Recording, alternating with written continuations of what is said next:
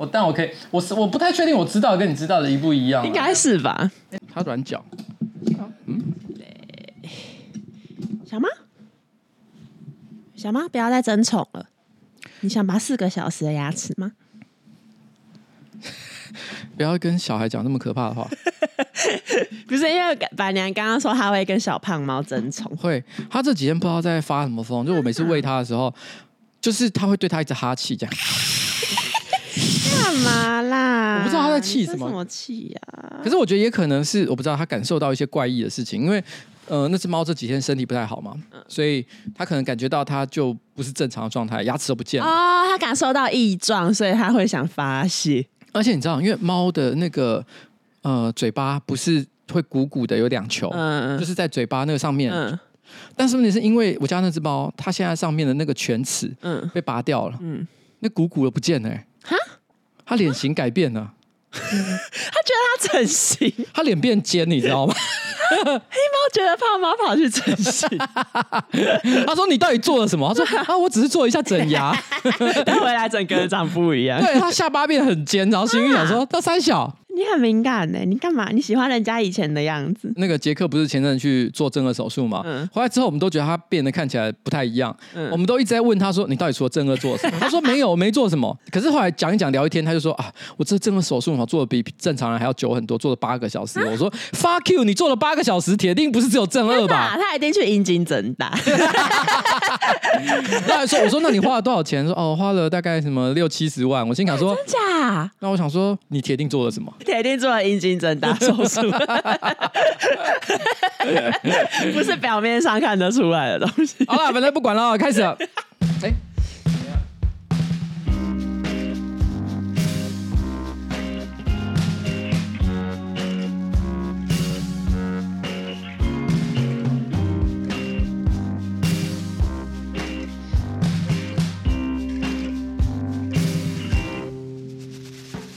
哎、欸，大家好，我是上班不要看的瓜姐哈，在我旁边是我可爱的小助理彩玲。哎、欸，我干嘛帮你讲？对呀、啊，你干嘛？我太顺手了，反正不管。今天是我们的新造奖 number one five five 一五五。我跟你分享一个我刚刚看到的东西。什么啦？什么啦？有一个新闻，他说最近中国的网购平台很多人在卖爱因斯坦的脑子。啊，爱因斯坦的什么脑子？然后他还强调，就是说这一个商品它不会有物流发货，因为你购买之后，它会直接长到你的大脑上。哎哎哎哎，这个就算是以中国的标准来讲，其实也是太荒唐了，不可能吧？是不是又是那种假新闻农场在那边乱搞，然后让我们以为说？就是什么中国的网购平台很脑残还是干嘛的？不可能吧？这，这个我还没有去查证。不过因为它卖大概人民币零点一块到五块，有一点像是那种买买有趣的哦，那是个梗啦。对，它有分什么清华北大学霸脑，然后升职加薪脑，爱情顺遂脑，愿望实现脑的，然后销量超过四万个，哎，这什么鬼？哎、欸，可是我觉得。蛮聪明的，就是因为因为它零点一块嘛，所以大家知道这是一个搞笑的东西。没错，我买来是好笑的。对，然后呢，可能可以发发发发自己的这个社群媒体。没错，然后说呃，我买了这个爱因斯坦哦，对，我买爱因斯坦哦，然后零点一块。可是你是你想想看，他卖了四万个，嗯，合起来这样子也有大概四千块人民币左右，其实也不少。哎，四千块人民币呢，差不多相当于台币大概可能差不多一万五到两万，这样也是不错的零用钱。他已经得到一半的 iPhone 十五，哎，真的哎。蛮厉害，蛮厉害。好，那节目一开始，我要现在这是一个有一点私人的来信，说哈喽瓜吉彩铃，最近呢，彩铃的大学好友 A 马被男友求婚了吧？那这关我们什么事？我朋友他不是你写的吧？不是我写的，反正就是我朋友他一直都是新知道假听众，然后他的一些表兄弟姐妹们也都很喜欢听我们的节目，然后他就他的某一个亲戚就有来来这个讯息，据说呢，他们年底要回来办婚礼，那其实作为亲友的我们呢，也一直都在催婚，现在呢，终于有情人终成眷属，但其实催促他们结婚有一个很重要的目的，就是呢，可以在婚礼上看见彩铃跟冬叶。作为新知道假忠实听众们，可以近距离看见你们，真的会非常的开心。请问催促表妹结婚真正的原因呢？是在婚礼上可以近距离看到彩铃跟冬叶的亲友们是混蛋吗？然后接下来，等一下不讨论这件事情吗？有有要讨论是？你最近有参加过亲友的婚礼吗？就小绿的婚礼吧。没有别人的哦，你身边没什么人结婚哎、欸。呃，或者是说可能有人结婚，但我也不会不太会不参加。天哪，你好无情哦！不是参加婚礼其实很。好了，可能你年纪太小，你现在才哇二十七、二十八，才二八，其实身边也没有多少朋友有在。大概啦，我觉得人差不多到三十岁上，三十岁左右，嗯，其实你身边会越来越多像这样的活动。我觉得大概三十到三十五会是一个高峰，你那时候要准备，每年都要准备一笔钱，是拿来给红包的。他一天到晚要参加婚礼。对对对对对对对。但是问题是呢，差不多到我这个年纪，你会慢慢的开始发现，一开始不多，有点像现现在你这个状况，嗯，但是我会出现丧礼。哈？有些人就是英年早逝嘛，嗯，所以你会开始有朋友突然之间意外离开，哦，然后他们就突然就走了啊。所以其实我觉得这是人生当中的不同阶段。嗯，你可能快要到了，但还没有到。目前还没到。好，目前还没到。对，OK。反正前面就有点像是搞笑性质的投稿，但他接下来就是呃有讲一些真心话。你一个人在美国，大家都很担心你被骗，因为你总是很单纯，也很少跟进的相信别人。就像小时候呢，我们骗你去看变形金刚一样，你一直到片头开始了才知道自己被骗。等一下，我跟你讲，他看不同的集数意义不一样。如果是看第四集的话，真的很混蛋。这么生气呢？第四集就是有舒化奶那一集。不过现在终于有一个人可以好好的待在你身边，代替我们陪你，好好的保护你。就想 NordVPN 帮你阻挡来自这个世界的恶意，让单纯的你不被这个世界所改变。等一下，等一下，这个是你写的还是他写的？这是他写的。少在那骗！我跟你说，我我觉得他这个亲戚用尽心机，他写这个一定就是想要这一段被选上，是不是？哎、欸欸，你这个东西揭露了我们被选上投稿的秘诀，就是你只要写一个可以让我们夜配的内容，几率增大。可是我要先讲一下，以 Note VPN 来说，通常大概是我们每一季大概就是夜配一次，对。所以也就是说，其实你每次都写 Note VPN 哈，因为太多人写的话，嗯，应该是没有屁用。对，你可以稍微猜一下，我们到底最近会夜配什么？举例来讲，你就赌赌看，说嗯，最近好像都没有夜配到撒哈利亚，差不多该来了吧？然后你就可以写一下。好，OK。反正他就是说，大家真的非常开心，你们终于结婚了。虽然说呢，婚后你们会定居国外，我们见面的时间会越来越少。不过呢，我们都在，累了可以随时回来。祝你们幸福快乐。好，这个有一点算是这个呃半私人半工商的这一个投稿。不过呢，因为它里面讲到一个东西，因为它里面讲到我朋友他其实现在住在美国，然后我朋友呢，他之前就是常常呃有时候跟我聊天，他就会聊到说，因为他有时候逢年过节会需要回台湾，然后机票就会很贵。那机票很贵的话怎么办？其实我也是这次才知道有这个方法。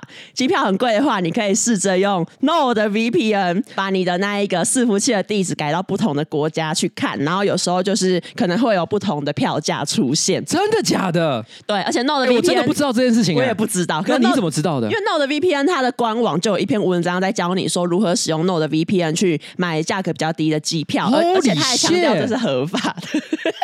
反正你就是下载 NordVPN，然后你把它打开，然后你选不同的位置的伺服器。比如说我选美国哦，西雅图，对，或者是说你选，譬如说像是非洲，呃，就是一些不一样的国家，然后去看他们的价格，然后记录下来之后呢，清除你的 cookies，以防呢那一些网站呢使用你的这个记录来改变价格。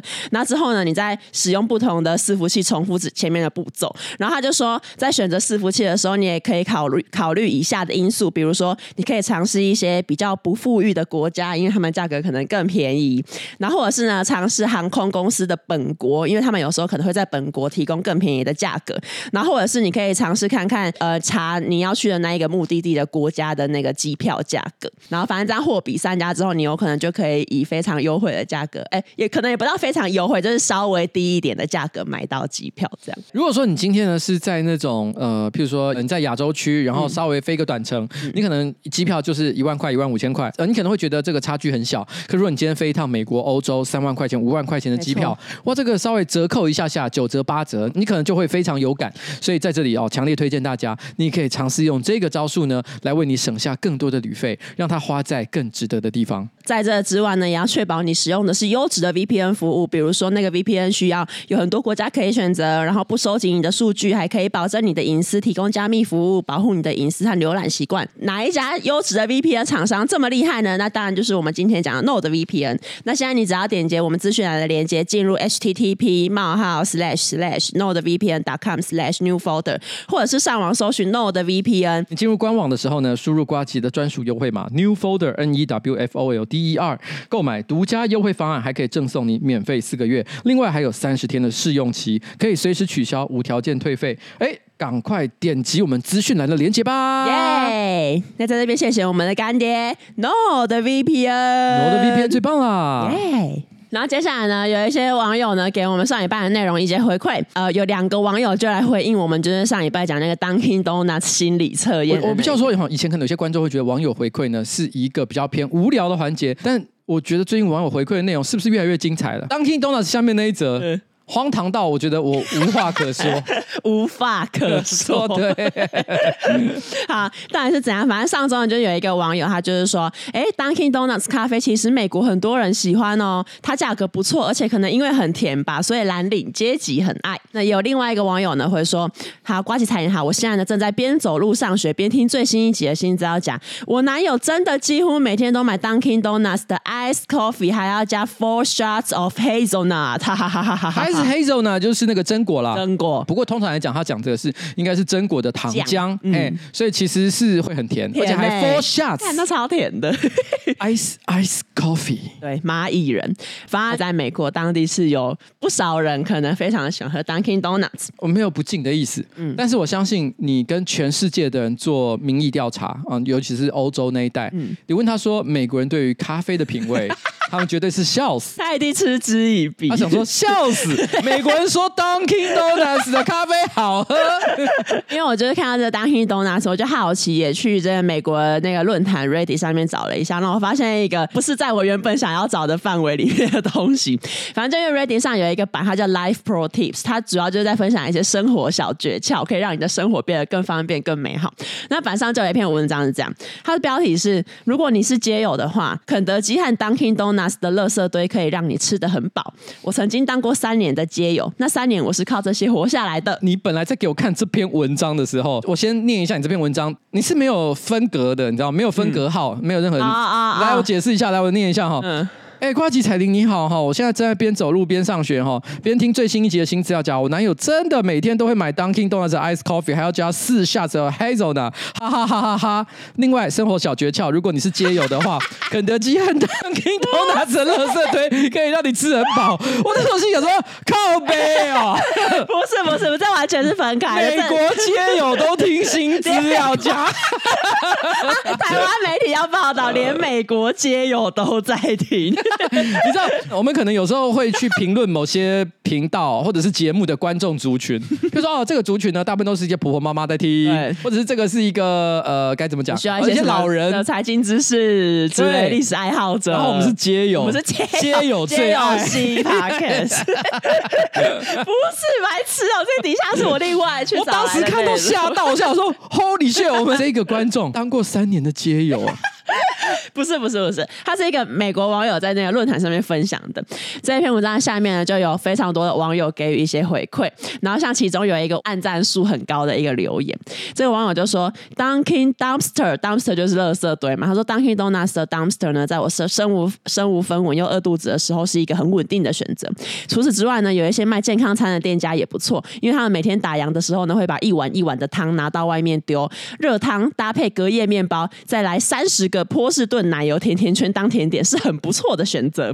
我不想再。我是觉得美国街友是不是都因为胆固醇过高死亡？真的，这听起来热量有够高，三十个波士顿奶油甜甜，怎么过得好像国王一样？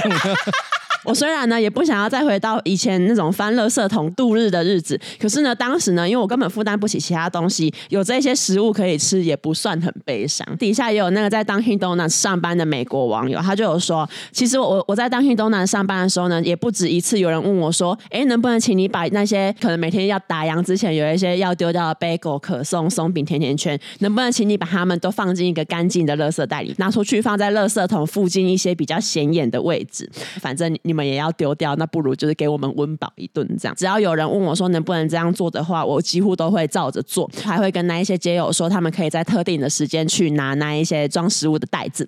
那当然呢，也不是每个员工都会这样，可是呢，你问问看的话，总有机会。那根据我的经验呢，这些食物的数量真的非常多，多到你和家人呢来不及在他们变坏之前就吃完，来不及在他们变坏之前吃完，意思是说这一些甜甜圈会去抽烟吗？上面撒了那个糖粉。粉其实是白粉，本来应该是糖粉，他们变坏就变成白粉，白粉 变成价值连城。但我后来想了一下，因为台湾也有 Dunkin Donuts，或是也有肯德基嘛，所以我想，呃，逻辑上是差不多的。所以如果有任何这个台湾的街友听众，你们需要这方面的这个美食的话，对资源的话，你们其实也可以尝试看看。嗯，不过我觉得街友本来就有很多他们的这个呃生存智慧了，搞不好他们早就知道了。对。但是我后来刚想了一件事情，就是如果今天是台湾的小吃店，有办法一样的情况吗？其实我觉得有点难呢。你看，像比如说八方云集哈，它也是个连锁店。嗯。你会不会觉得他们常常，譬如说八点钟，他就会跟你讲说，哦，某某锅贴卖完了，然后呢，一直到九点的时候，你剩下东西已经越来越少。对对对。其实我觉得大家对于每天要卖的这个食物控制的很严格。对，所以我觉得他们会有大量剩食这件事情，感觉好像哦比较少见，对不对？台湾小吃好像就是比较说算的比较清楚一点点。是哎，嗯。那我前阵子其实我看到一个蛮感人的影片呐，哈，他大致上是在讲说，就是有一个那个影片的人就去一个面店吃面嘛，然后他就问那个老板说，哎，这附近的面店哦，差不多两点左右就会休息，嗯，因为很多台湾的小吃店都是这样嘛，下午就是大家反正客人很少啊，就不要开，嗯，可他发现那个老板都开到可能三点四点，他说啊，你开这么晚是有很多生意吗？他说不是啦，哈，是因为这附近哦有一些街友，他本来就有提供代用餐，嗯，可他发现这些街友哈，他们也都很客气，中午的时候不会来就是抢座位坐，一定是等到他们比较不忙的时候，嗯，客人比较少的时候，他们才会走进来，所以他都会开久一点点，让他们可以进来吃饭啊，分享给大家了哈。所以如果你看到那种开比较久的店，而且还有提供代用餐的，搞不好老板就是像这样的一个好心人哦。好，就是这样。那接下来这个也是跟咖啡有关系。这个听众说：“瓜吉你好，听到最新的新资料讲的关于美式咖啡，我想要分享一个小故事。”好几年前，我和同学去意大利旅游，想说来了意大利，当然要来点咖啡喝。于是呢，我就找了一家旅馆附近的咖啡店。年少的我不敢喝一小杯又浓又苦的 espresso，所以我就和店家点了一杯美式咖啡。过了一下子，老板端来一杯热开水。我问老板说：“哎、欸，老板，我点的是美式咖啡。”老板就回说：“哦啊，那就是热开水，因为美式咖啡不是咖啡。”什么啦，老板？然后他说：“很凶哎、欸，老板很凶，不知道在呛什么。”他说：“那时候我觉得哇，意大利老板太帅了吧？你也太你也太 M 了吧？你点咖啡，人家给你开水，你说人家很帅，他有收钱吗？他如果还是照样收哦，这个、哦、这个一块九一块九欧元。然后他就说：哇，意大利人不吃美国那套。后来呢，我也还是点了 espresso 来喝。老板看我喝的样子一脸苦样，就淡定的跟我说：哦，意大利人哈也不是会一直喝 espresso，所以呢，他们会吃一点咖啡盘里面的饼干或者是糖果来解一下苦。过没几年呢，意大利开了星巴克，我心里就想：哎，意大利终究被帝国主义的美国征服了。因为因为我觉得意大利的这个咖啡文化是真的是非常非常的强。对，我没有观察过这件事情，就是在那边的 Starbucks 到底是游客去，嗯，还是是意大利人真的也去喝？我真的不得而知，嗯，不过下次再去观察看看哈。你说下次要去意大利观察，对，意大利观察一下，到底他们是不是意大利人？好的。然后接下来，因为我们上个礼拜呢，不是讲到了那个宾州大学，然后还有那个干驴子，还有干驴子。然后这周刚好，这就是我说的那个荒唐的新闻要来了，好可怕哦！荒唐的新闻。然后这周就刚好有一个听众他投稿，就呃很很像是呃两则新闻合在一起的故事。然后这个听众他就说：“我是一名宾州大学的博士，不是不是宾州大学，宾州对宾 州大学。”的博士毕业生，上个月呢，毕校发生了化工系教授干狗的事件。欸、这个学生他应该真的是高材生的，因为宾州大学在美国是非常好的学校，对，而且还念完博士，对，还念完博士。所以就是说，我们的听众从街友到宾州大学的博士都有。哦，各各个族群都喜欢听新资料。这个听众原本没有附上这个新闻，到底是怎么一回事？然后我就还仔细的去找了一下这个到底是。什么样的新闻？反正就是呢，美国宾州大学的化学工程系的教授，六十四岁的马祖卡斯，遭到一个呃州立的森林公园里面的监视器拍到，说他跟他自己的牧羊犬发生性行为。哎，那是叫做罗斯洛克州立森林公园哈。对，Ross Rock State Forest。这个教授从二零一四年起呢，就已经多次的在公园发生这种猥亵的行为。哎，我觉得当然干狗从一开始就不可以，可是他为什么一定要去公园？对，为什么不能在自己家？那你在自己家，你起码还不太可能会被发现。他还是选择说没有没有没有，我要开车，对，然后载着狗到公园里面去，而且要在那个停车场里面。我觉得会做这件事情的人，是不是某种程度上他就是希望被发现？他其实知道自己做的是错事，然后他很希望这个社会给他正义的制裁。他自己无法制裁自己，对，所以他想要依靠外力来就是缓解自己的行为。对，不然我不能理解为什么你不在家里面私私密的地方偷偷做就好。对，今年呢，就是那一个呃州立森林公园的森林护管员，他们就找到说寺院的，这一个教授他就是在林区附近的监视器画面里面干狗，这个护管员就把影片干狗这句话真的好荒唐啊！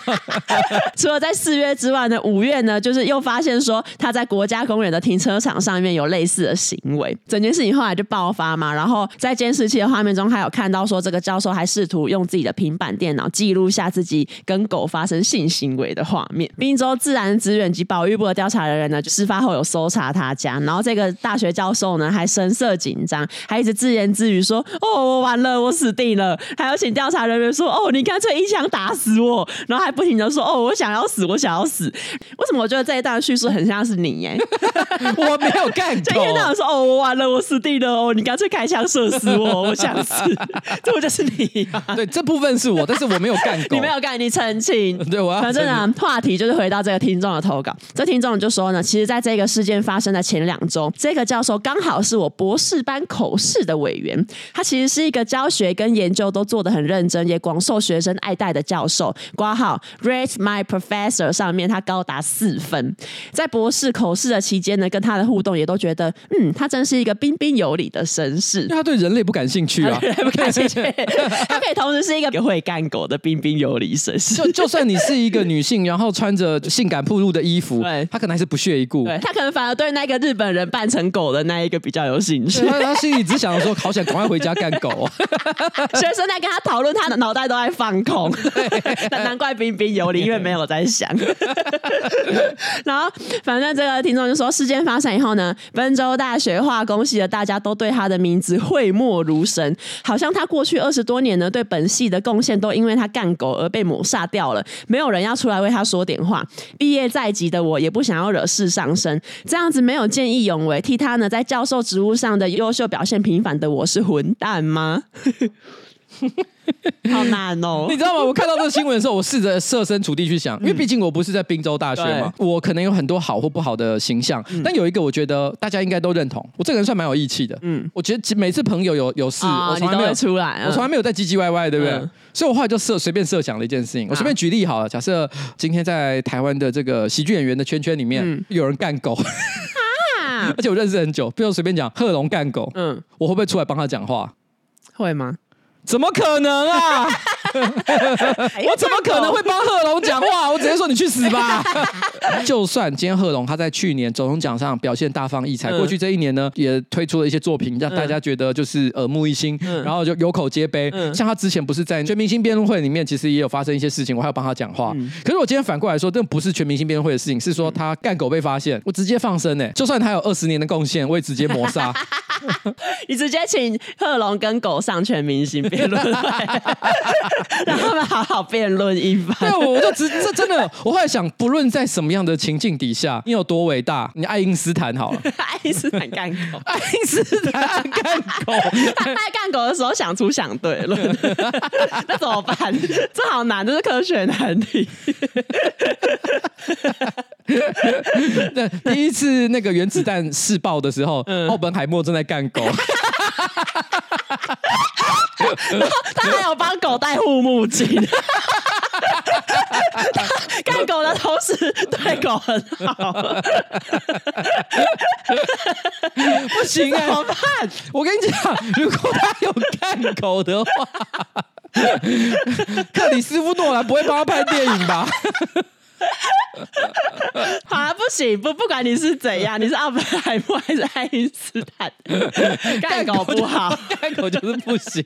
然后我这边要跟听众说一声抱歉，因为上个礼拜呢，其实有一个听众看他留了一个言，我有点难过。他说他有一天在开车的时候，他旁边的朋友就跟他说：“哎、欸，你平常都在听新字讲，不然我们现在来听听看嘛。嗯”啊，他朋友没听过，他说：“好好，我们来听。嗯”他想说可以推人家入坑，嗯、结果他说一打开来就是什么干驴子啊，然后后来他朋友就说。嗯，是蛮好笑的。可是我没想到你是一个口味这么重、喜欢新三色的人。搞不好他的下一句是哦，跟我一样，这个剧情就反转。没关系啦，哈，反正我们这一集也有干狗啊，所以也有干狗。但但我们是从街友到博士毕业生都喜欢听的节目。好了，OK，就是这样。接下来就是要讲我们刚刚讨论到的那个、啊。这其实我，因为我有点不确定要不要讲，因为我觉得这个在可能在台湾不太会有什么共鸣吧。不会，其实我觉得哈，真的，你讲这个故事大家没有共鸣，嗯、可是它背后的逻辑是全世界共通的。因为你是女人，你不懂。我是女啊，对因为这是男，这是 man's thing，好像是，好像是。You don't understand。这到底是什么话题呢？就其实，因为最近就是 TikTok，这甚至还不是抖音，是 TikTok 上面有很流行一个话题。你会看到有一些女生，她们会对着他们的男友或者是老公，然后或者是呃男性伴侣，就是拍影片。然后在那个影片里面呢，女生会问画面里面的男生说：“哎。”你会不会常常想到罗马帝国？嗯、然后可能画面里的男生就会回说：“哦，会啊。”然后女生就会问说：“呃、你有多常想到？”男生就会回说：“哦，可能一天三次，或是每周两次这样。”那我在讲之前，我先问你：你有常常想到罗马帝国吗？当然不可能。可是我先讲哦，我等一下会解释。虽然不可能，可是我知道台湾人怎么样对他产生共鸣。好，至于就是为什么在 TikTok 上面会有这一个潮流。好，我我我先讲一下这个潮流的程度，大概是呃，目前这一个 trend 它最高观看的影片大概有三百多万次，是是这一种程度。因为这个现象后来蛮有趣的，我后来看像是 CNN 还是纽约时报吧，我忘了，反正那种很震惊的媒体都还有报道这个现象，然后去讨论到底男生平常 为什么会那么容易想到罗马帝国？为什么有事没事就会想到罗马帝国？对对对对对。好，然后但这一切的起因。就是因为其实，在今年八月，有一个呃罗马的重演历史演员，重演历史演员，他们有点像是他们是呃历史爱好者，然后他们会想要把自己装扮成跟某一个时期的历史人物一样，然后或者是甚至如果一群历史爱好者聚在一起，他们可能还会办一些，比如说一些历史上面经典战役的复刻，有譬如说像是南北战争，也是常常被拿来做重演的。哎、嗯，没错没错，历史重演，什么阿拉莫围城战役啊，什么之类的。对对对，他他们就很喜欢，就私底下把这个作为自己。的呃乐趣，什么李将军啊什么的之类，然后还会很认真的去讲究那一个打扮啊，然后可能甚至有一些人就是连什么食物都要吃的跟当时的那个食物是一模一样的。哎，对，有一个罗马的重演历史演员呢，他他现在在瑞典，然后可能他其实今年八月在 IG 发了一段影片，影片上就只有字幕，字幕上面就是写说，女士们，你们有很多人都不知道男人思考罗马帝国的频率有多高，他就是鼓励看到这一段影片的女性们去。去问他们的身边的男性说：“你有多常想到罗马帝国？”然后，因为其实因为这一开始可能大家会觉得哦，这什么鬼？这什么奇怪的东西？可是呢，这一段影片居然收到了一千一百多条的回复，然后里面就是有很多女性说：“我本来还以为只是在搞笑，可是直到我去问了我身边的人，发现他们真的很常想到罗马帝国。”我觉得其实后来我看那个券的，变成是说，其实我觉得也不可能所有的男的都真的会常常想到罗马帝国。对。可是很多人开始把它当成是一个迷因或者是一个梗，没错。然后大家就。只要问说你，你常常想到罗马帝国吗？说哦，当然很长啊，不然你以为呢？然后我还有看到有一个很好笑的影片，就是在大学宿舍里面，男男女女然后在一起看那个 Netflix 上面的节目，嗯，然后就是那种也普通的电视剧，突然之间可能到比较晚的时间，然后女生就说啊，晚了，那我要回我们的宿舍喽，嗯，然后拜拜，然后大家就鱼贯而出，嗯，然后这时候门一关上，所有男生就松了一口气，说 Finally，然后于是大家打开 Netflix，呃，Netflix 以前有个影集就叫罗马帝国，就叫罗马帝国，大家就立刻转开罗马帝国来看，嗯，这个是。呼应这个这个现象，这个这个现象，你知道这东西的重点是什么？你知道吗？啊，是什么？你知道台湾或者是说日本或者说亚洲有一个共通的东西，但不是罗马帝国。好，我想一下，珍珠港。其实我马上就想到了，你们女生真的是就不懂的东西。珍珠。三国演义哦，在中国的所有的朝代里面，都有英雄，也有皇帝，也有战争，也有各种各式各样的故事。可是三国演义呢，因为它被传阅还有被改编的频率是最高的，所以不管是电视剧。电影还是漫画还是动画，因为作品实在太多了，还有电动，嗯、所以呢，大家都对《三国演义》的故事耳熟能详。嗯、所以有时候我们想到一些事情的时候，比如说你看政治，什么廖化做先锋啊，或者是说什么一个愿打一个愿挨啊，嗯嗯、这些只要我们想到一件事情的时候，我们都会立刻找到一个对应的《三国演义》的事件来对比。然后对于很多男生来讲，如果我今天想要想象自己跟我的兄好兄弟们感情很好，嗯，我就会想到桃园 三结义，因为那就是兄弟情的最佳写照。那你觉得想到《三国演义》的频率比较高，还是《孙子兵法》？因为《孙子兵法》我也很常在各种电影里面。那个只是一个对我们来讲是成语，可是也是因为大家对于这个故事是有感觉的。里面的每个角色，我觉得谁比较酷，谁比较帅，谁武力比较强。其实男生是对这个题目非常感兴趣的。啊，所以这是亚洲。对，亚洲男其实就是在讲《三国演义》。你看，你们女生是不是完全不会想这件事情？完全。你们脑海里面有存在任何一个空间是拿来放三国志人物的吗？只有韩国明星，脑子只够放这些。我们的大脑里面随时都有关二哥啊。那现在好，我问你，你想到《三国演义》的频率有多高？我想想看，一个礼拜应该也有两三次吧。真的哦，嗯，好，就是一个最近在 TikTok 上面很红的潮流。你有没有经常想起罗马帝国？嗯，然后你有去过澳洲牛奶公司吧？啊、因为你以前在香港这么久。有啊，他就是最有名就是吃炖奶啊。我跟你讲，很多很多台湾人。其实不太知道什么是澳洲牛奶公司，以为真的是卖牛奶。嗯，其实不是啦，哈，它其实就是如果今天要在香港挑一间就是国际最具知名度的茶餐厅的话，香港牛奶公司不是澳洲牛奶公司 应该算是前几名。哎，没错没错。星爷的电影里面常会出现那种嘛，就是穿着白色上衣的那种跑堂的，他会问你说你要吃什么，然后什么西多士，嗯，然后呢加什么炒蛋炖奶 哦，鸳鸯哦，大大概就这些东西啊。对对对对，大概是卖这些东西。反正就是因为前阵子有一个脸书粉。他叫做跟着汤姆士吃喝玩乐最重要，他就发了一个图，然后这个图就是他在澳洲牛奶公司，然后他的文字就写说，我在澳洲牛奶公司点餐之后，那边的工作人员居然跟我说谢谢，香港真的坏掉了。但因为我觉得这个可能要有去过的人才会，这个其实说起来很奇妙，大家对于香港这种茶餐厅印象就是他们的态度很差。对，其实我觉得也许他们不是态度差，他单纯是不想屌你。对啊，就可能抢时间，所以没心情跟你闲聊之类。澳洲牛奶公司呢？呃，我不知道现在怎样。嗯，但当年我去的时候，它的呃空间没有很大，哦、然后位置都很局促，你不太可能自己占有一个位置，你一定要跟别人并桌，因为那边人真的太多了。对，然后每个人都是吃，可能大概十五分钟、二十分钟，吃完就要立刻走，就要就要立刻 立刻走。所以你点餐的时候在那边支支吾吾，他会直接跟你讲说 fighting 快点！有哎、欸，真的有，那时候去很紧张哎。你能想象在台湾或者是在日本这种可能比较重视服务的社会，店员跟你讲说快点，哎，算是你才刚开始思考两秒，他就开始在催你。他就算没有讲出来，他这个眼神也是一副我要杀人。对，你可以感受到那个很迫切的感觉。对，对但是没想到他居然会跟他点完餐的时候说谢谢。他们说香港精神荡然无存。底下就有很多人留说，哎，去澳洲牛奶公司不就是要去背凶的吗？你今天去他。居然跟你说谢谢，那你等于没去。对啊，什么狮子山下，什么光辉岁月，对，通通都没有了，都没有，都没有。对啊，太太惨了。我觉得以后你遇到香港的古惑仔，嗯、他可能贬完人之后还会说“唔好意思啊”。香港古惑仔也坏了，不准古惑仔这么有礼貌。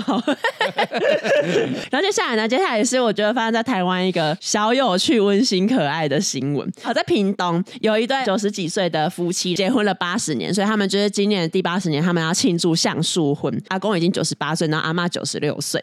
他们是屏东县结婚最久，然后也是全国结婚第二久的夫妻。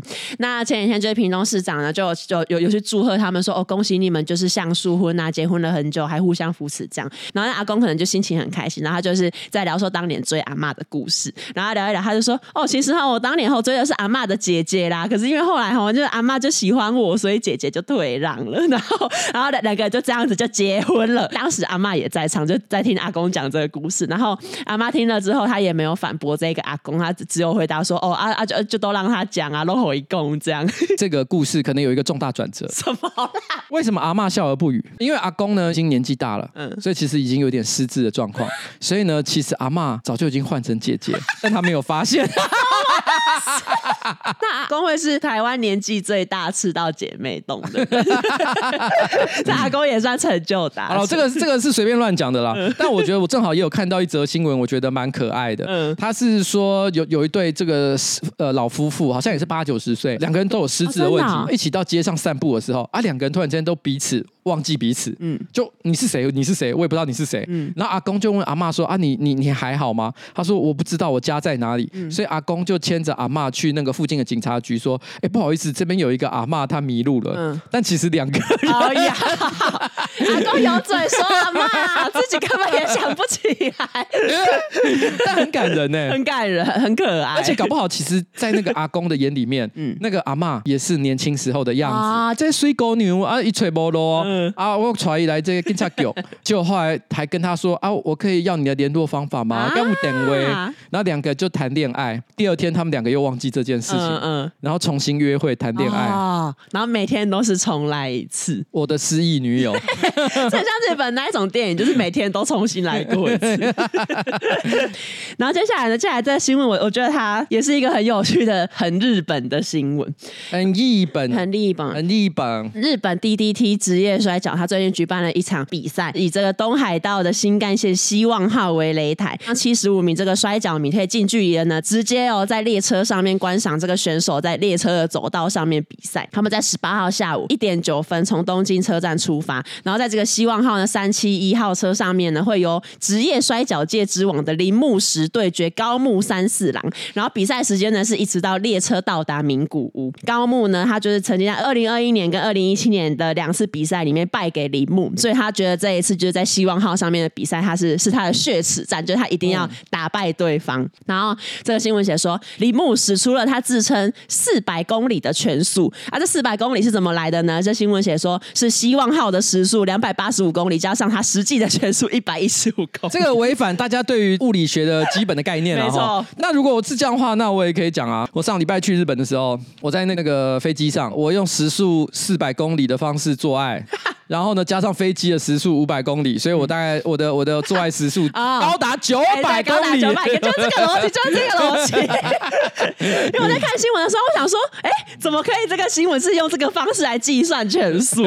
反正就是他们两个在这一个新干线上面打嘛。不过之后就是又有另外一个选手直接乱入，所以这个场面直接变成一打二。中途呢，就是有一些穿着围裙的摔跤选手突然出现，然后开始卖冰淇淋，然后大家打到一半开始休息吃冰什么的。反正就是这是一个同时具有娱娱乐效果跟比赛性质的一场赛事，这样。我们先不要讨论这个摔跤是真的还是假的，但是总而言之呢，它本来就是一个充满舞台感、没错，戏剧性的这个表演活动，就是很很力棒，啊，很力棒，很力 棒。比赛呢，最后呢是由这个铃木石胜利，也就是说，这个高木他仍然没有打败这一个铃木啊。高木就说，他这辈子的梦想就是一定要打败铃木，不管之后是在无人岛、太空还是月球表面，我一定就是要打倒铃木。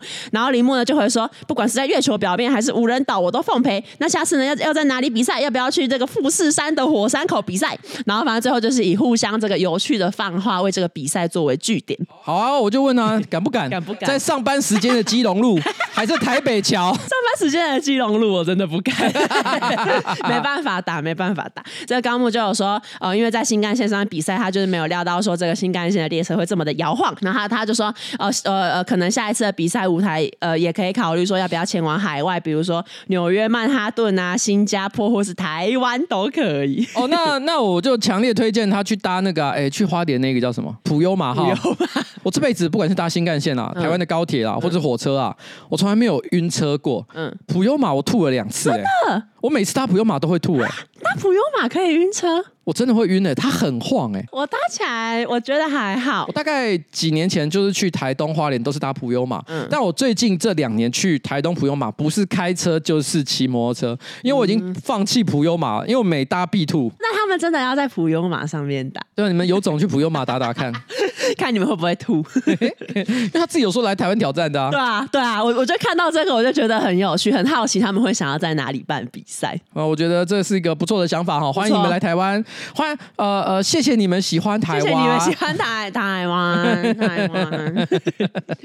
好，然后下一则新闻就是前情提要，因为美国呢就在 COVID-19 大流行的期间，有很多人失业嘛。那为了要保护这些失业者，同时也为了要阻止疫情扩散，所以呢，美国就是那当时有实施那个驱逐保护措施。在这个驱逐保护措施实施了之前，本来你租房子如果没有缴房租的话，房东其实可以把你赶出去。可是因为这一项措施实施了之后，只要你可能符合某一些条件，然后你缴不出租金的话，那房东就无法把你赶走。那有很多地方呃已经在大概二零二二年或者二零二一年就已经结束这一个驱逐保护措施。可是因为湾区有很多城市就持续到今年，像是比如说我们等一下要讲的伯克利，它的驱逐措施呢，呃，驱逐保护措施是到今年的八月三十一号到期，也就是说今年的九月一号开始，在伯克利这个地方，房东可以开始驱逐缴不出租金的房客。嗯嗯嗯，在这个前提之下，伯克利的物业业主协会他们为了要庆祝这个驱逐令终于解禁了，所以他们呢就是在九月十二号举办了一个派对，叫做秋季社交小聚会，庆祝驱逐禁令的结束。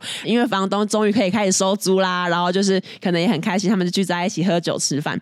可在他们很开心的喝酒吃饭的同时，外面大概有五十到六十名的抗议者就在外面举标语，然后大喊说：“看看我们的力量吧！你们这些房东不会有快乐的时光。”等于说是在呛向这一些房东呛声，表达对房东的不满。然后在这期间呢，有很多人可能进去那一个酒吧要参加这个派对，在进去酒吧之前，经过那些抗议者，抗议者就会对他们大喊说什么：“哦，去找工作啦！你们这些什么哦寄生虫啊什么的，就会骂那一些要去参加派对的人。”因为一开始就是那个抗议者也也只是在酒吧外面抗议而已。可是大概过了一个小时之后，这些抗议者他们就是冲进去酒吧，然后冲进去之后呢，呃，新闻是写说目前不知道是哪一边先动手，反正就是房东就跟这些抗议者们就是两边就爆发冲突。这个纷争呢结束之后，就有一些房东就有主张说，因为在这个驱逐保护措施实施的期间，有很多租客滥用这一项保护保护计划，他们明明付得出租金，可是他们故意不付，所以没错，这个驱逐政策结束了之后，房东开可以开始收租，可以开始啊，如果说收不到租金，可以开始赶人了，那我们当然要庆祝啊。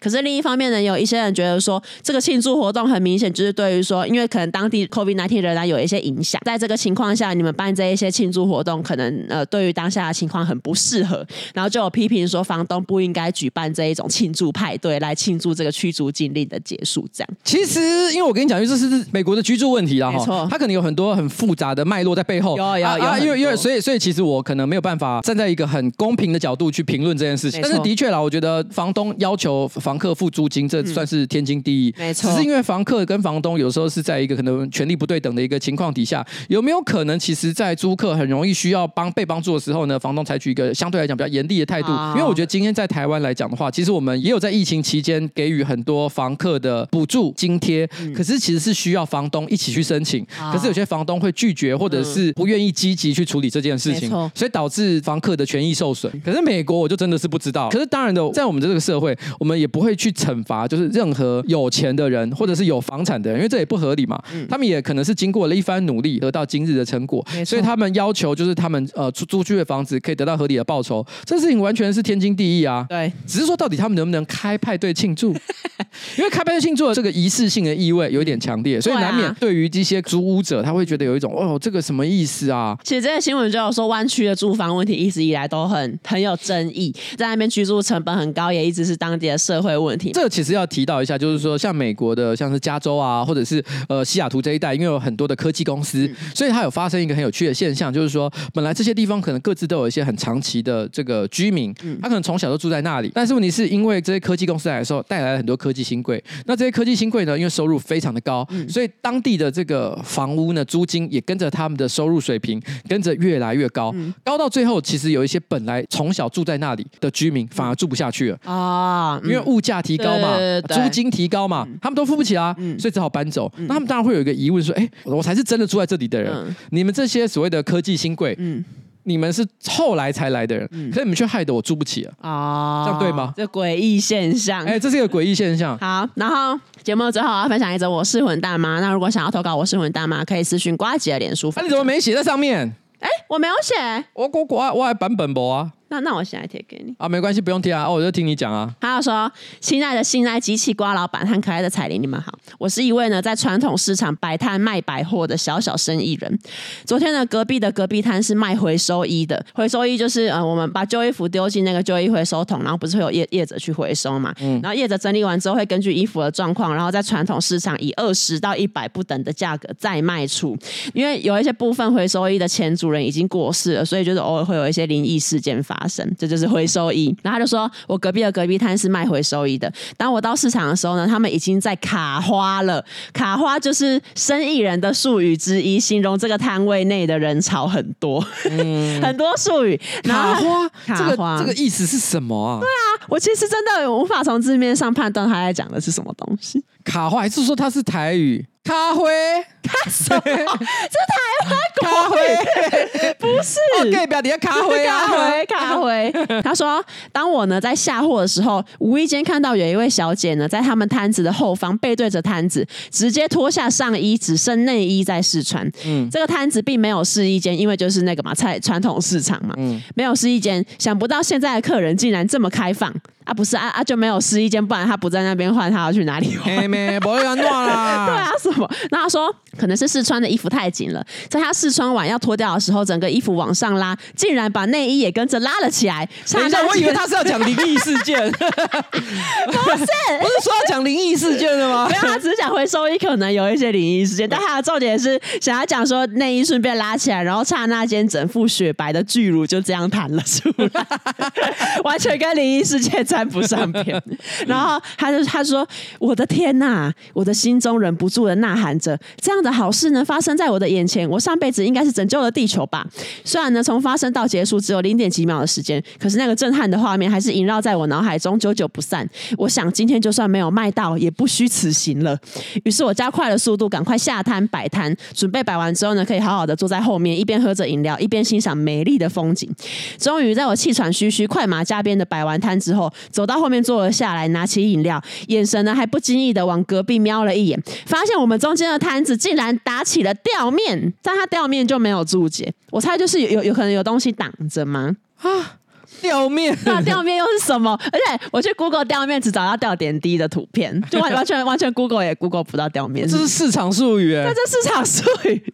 好，OK，好。他说中间的摊子竟然打起了吊面，不但打吊面，还拉了一块布整个遮起来，连他妈的一个小缝也不留给我。我来干你娘鸡巴啊！请问为了没有再次看到奶子而生了一整天闷气的我是混蛋吗？然后最后朱星知道讲鸡鸡有业配，天天都是。这到底是什么东西？我先跟你讲，大家最近投稿我是混蛋妈哈，已经有一点点走偏方向了。这根本无法评断他是不是混蛋。啊、你们都没有实际的做出一些真的很混蛋的事情。你只是想看奶子而已，只是想，而且你只是看不到奶子很生气，所以想来投稿骂一下。对，但是问题是呢，因为想看奶子的心情举世皆然，所以这一点我就原谅你。